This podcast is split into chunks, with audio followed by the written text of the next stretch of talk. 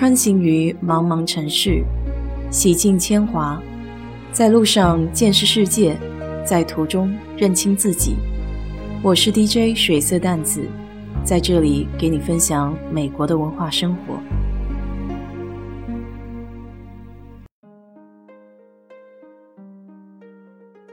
刚刚吃完中饭，来了一根哈根达斯，脆皮巧克力，还有坚果。吃完以后，这个心情是无比的舒畅。就着前两天聊的形形色色的老板那一期，所以今天呢，我就来说一下关于我的同事吧。其实仔细想一想，这个一天二十四个小时，除去睡觉，那家人朋友陪伴的时间还没有同事多。所以工作的时候呢，能遇到一些比较好的同事。还是值得庆幸的一件事情。以前有老同事喜欢跟我开玩笑，他们就说：“你要看你自己到底受不受欢迎，是不是人家真的喜欢你，可能得等到你去世的时候，看看那些人会不会来参加你的葬礼，就知道了。”这就叫话糙理不糙，对吧？去年我们组的这个日本小蜜啊退休了。因为有疫情在，也没有办法给他办一个比较大的退休派对。我们的小蜜人非常好，年纪呢也算是比较大了，可能有七十来岁吧。我对他印象比较深，在我的脑海里呢，可以用两个字来形容他：暖心。他对我的大老板非常的忠心，因为他这份工作呢，算是我大老板给他找的。当时也是前份工作受到影响了，然后一下子不知道该怎么办。我大老板在那个时候伸出援手，帮了他一把。因为年纪的原因，所以他做事情呢不可能像小年轻那样就是那么利索。那么有些人对他的态度就不是那么的好。这些事情呢，还是他退休了以后，我俩在外面见面的时候他给我说的。为什么我说他暖心呢？每年圣诞节的时候，他都会自己准备一些礼物，比如一张亲自写的贺卡，加上一个小棒棒糖。礼物虽然都不贵重，但是我非常看重他的心意。他每一年给组里的每个人都准备小礼物，而且不管任何时候，在走廊里啊，或者是咖啡间啊，你只要碰到他，他都是笑脸相迎。他非常喜欢踢足球，周末的时候喜欢约上三五好友，然后去参加比赛。我以前的大老板喜欢弹吉他，他就会拽着我跟他一块儿到酒吧给我大老板捧场。我也问过他，就是为什么年纪这么大还要在工作？按照他这个年纪来说的话，很多人都已经退休了嘛。后来才知道，他家里的先生呢，就是生病。所以他也是属于不得已才得出来工作，然后来填补这些账单吧。他退休的时候，我请他吃了一顿饭，结果他还给我带了一份礼物，就是那种私人定制的一个塑料杯，上面印的是一朵樱花，然后还有我的名字在日语里面的一个字。就是从这些小细节当中呢，我就觉得他这个人非常非常的细心。而且很替别人着想，希望他在退休以后可以找到自己喜欢的事情吧。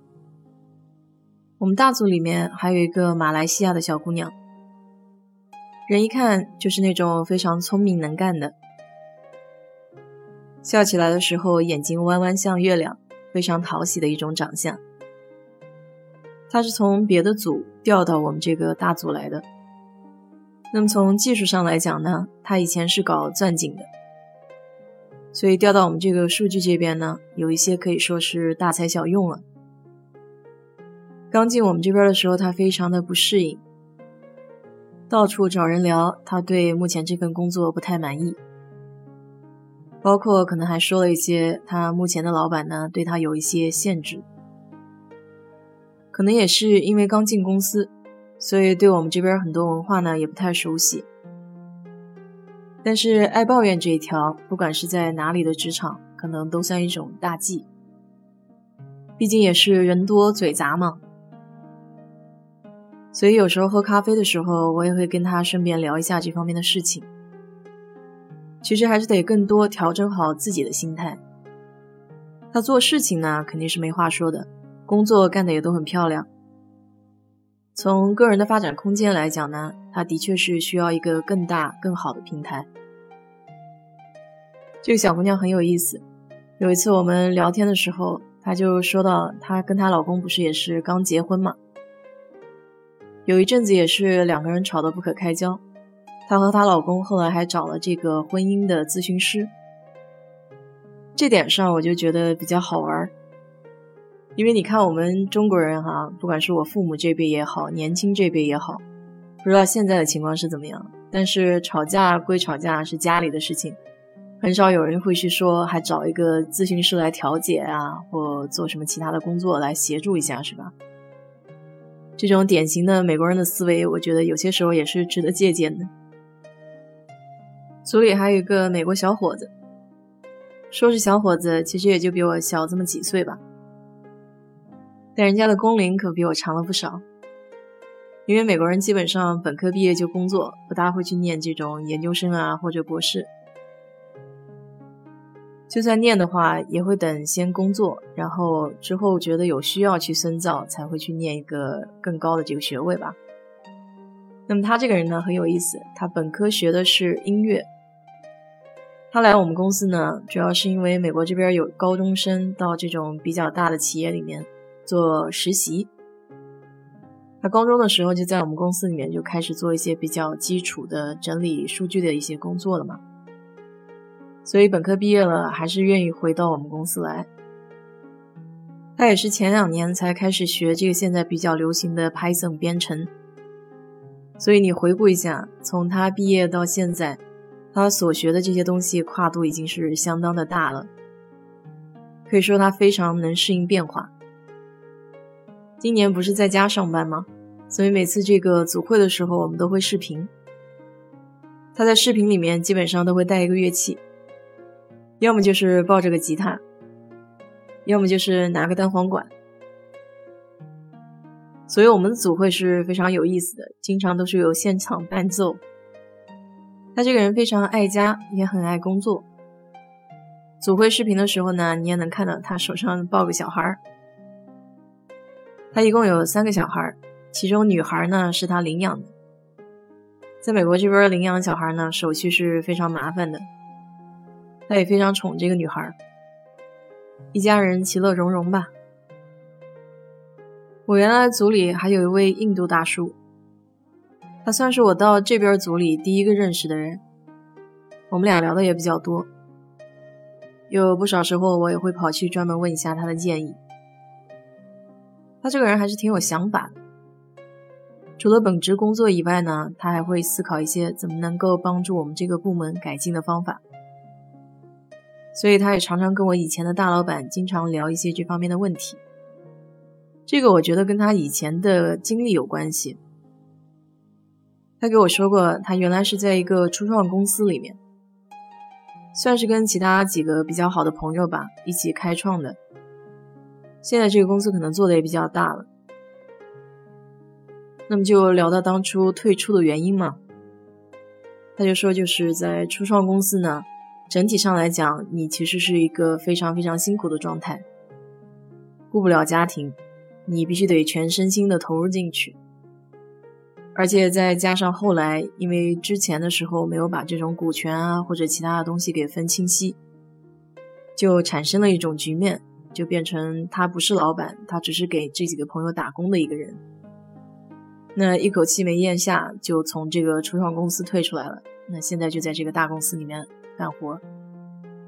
他经常给我说的一点呢，就是不论什么时候，你一定要抓住你自己的目标到底是什么。我就问他有没有后悔过，他给我说没有，因为那个阶段他自己的小孩和老婆呢，都还是比较需要他的，他也不可能说是把家完全放了去搞这种初创公司。衡量之下做出的决定，所以他也并不后悔。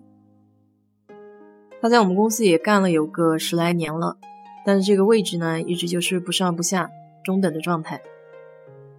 有些时候看着他呢，也有一种怀才不遇的感觉哈。他这个人有一点好，就是非常愿意帮助别人，而且是没有保留的那种。那我刚进这个部门呢，实际上在他手底下得到了不少的帮助，所以我也是相当感激他。上面聊的这几个人呢，就是我从身边的同事里面找出一些比较有特色的人，他们每个人身上都有自己的闪光点。我以前也说过，我这个人呢是比较适合在一个轻松友好的氛围里面工作的。正因为有这些比较友善的同事，所以才会觉得每天去工作你还算是比较有动力。从他们的身上，我自己也能学到不少东西，然后可以好好的完善自己。我也希望你们的身边能够遇到这些友善的人，而且不论别人怎么样吧，咱们自己可以做一个友善的人。哪怕是给别人的生活里带去一丝丝温暖，也是好的嘛。好了，今天就给你聊这么多。如果你对这期节目感兴趣的话，欢迎在我的评论区留言，谢谢。